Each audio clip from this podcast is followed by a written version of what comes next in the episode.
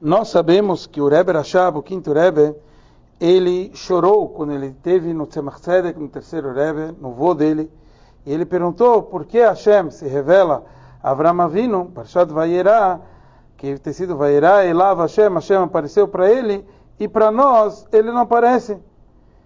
A pergunta é por que justo ele perguntou isso sobre o começo da Parashat Vayera, e não sobre Parashat Lech Lechá, aonde consta claro que Hashem apareceu para Avram Avinu algumas vezes.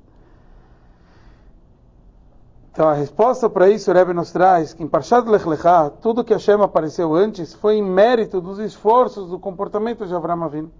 A pergunta do Rebbe Rashab como uma criança era, Urash explica, que Vairá Hashem, Vairá Elav Hashem, Hashem apareceu para Avram Avinu, porque Levaker et ele veio visitar o doente.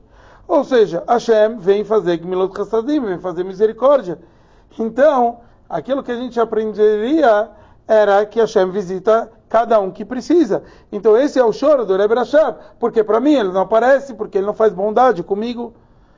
E o Ser Marcelo explicou que a gente tem que ser um clique, a gente tem que ser um recipiente para essa bondade divina. E essa foi a decisão de Avram Avinu fazer o Brit Milá, quer dizer, ele fez o recipiente necessário para isso. O ensinamento que o Rebbe traz para cada um de nós é aqui o quão forte é o nosso potencial de educar uma criança, de conseguir passar para ele, mesmo uma criança muito pequena, que a necessidade dele vai ser a necessidade de ter revelação divina.